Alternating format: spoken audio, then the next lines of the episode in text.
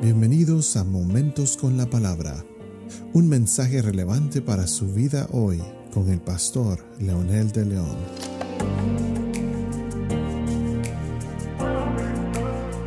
Saludos amigos y amigas, aquí estamos nuevamente emocionados para empezar una nueva serie de eh, el tema que hemos venido conversando de la encarnación de Jesús, el Dios Santo, el Dios poderoso que trajo salvación y vida eterna, ese Dios santo que por su santidad no permite que nada inmundo entre, por lo tanto Jesucristo es ese puente y es esa ofrenda gloriosa que nos ofrece salvación y vida eterna. Y por supuesto no podemos ignorar hablar de la salvación, que es el tema central del de, eh, mensaje bíblico cristocéntrico, hablar de lo que Jesús quiere hacer con la humanidad, salvarlos y por supuesto sanarlos, que es lo que es una connotación de la palabra salvación.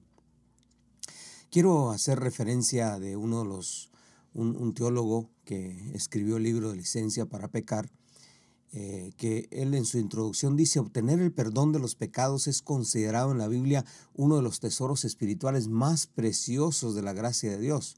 Recibirlo conlleva no solo el ser librado de sentimiento de culpa, sino la reconciliación con Dios, con uno mismo y con los semejantes.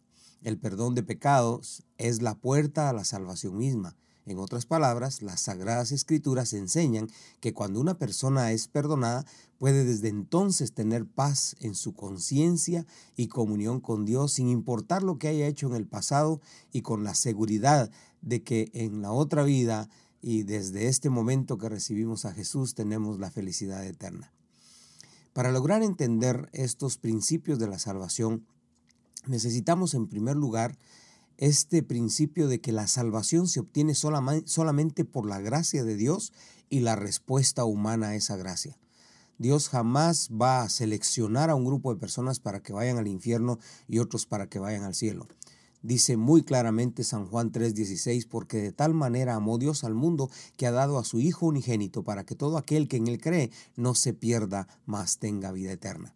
Ahí nos habla de dos acciones, la de Dios enviando a Jesucristo su Hijo a ofrecernos la salvación y el hombre que necesita responder para recibir esa gracia.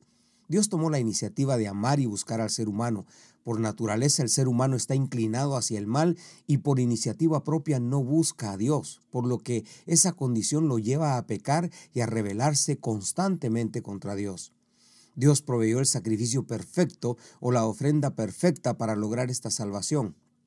Él dio a Jesucristo su Hijo, quien vino a este mundo sin pecado, pero por amor a nosotros se hizo pecado y murió en la cruz, como dice la Escritura.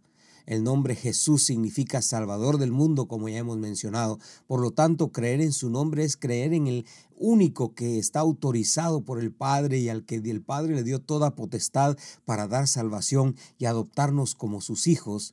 Sin esta acción solo somos sus criaturas, como dice Romanos 8, 15 al 17 y San Juan 1, 12.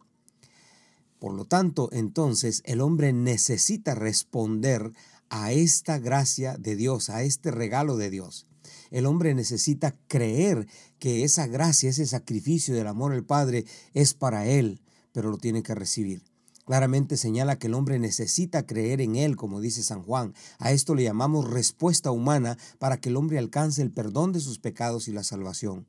A esto le agregamos lo que dice Apocalipsis 3:20, estoy a la puerta llamando. Obviamente Dios invita, pero el hombre necesita responder abriendo la puerta y, por supuesto, dejándolo entrar.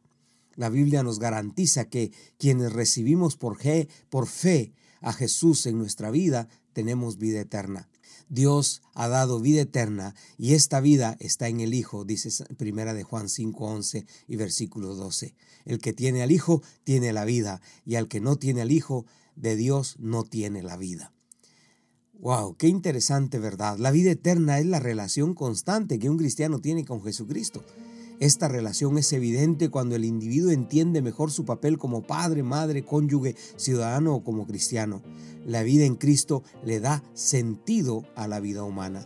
Obviamente entonces si rechazamos al Hijo, perdemos la vida eterna, porque solo el que tiene al Hijo tiene la vida. Esto es muy claro eh, en la primera carta de Juan cuando le escribe a la Iglesia Universal. Por lo tanto, estos dos elementos, la gracia de Dios y la respuesta humana, garantizan la redención del, del pecador y su seguridad de la vida eterna.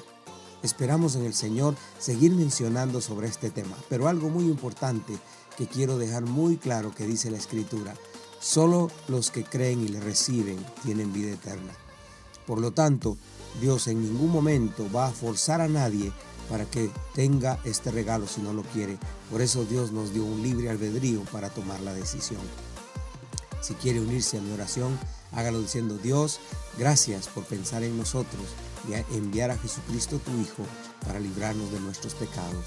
Abrimos nuestro corazón para recibir tu perdón y tu gracia en el nombre poderoso de Jesús. Amén.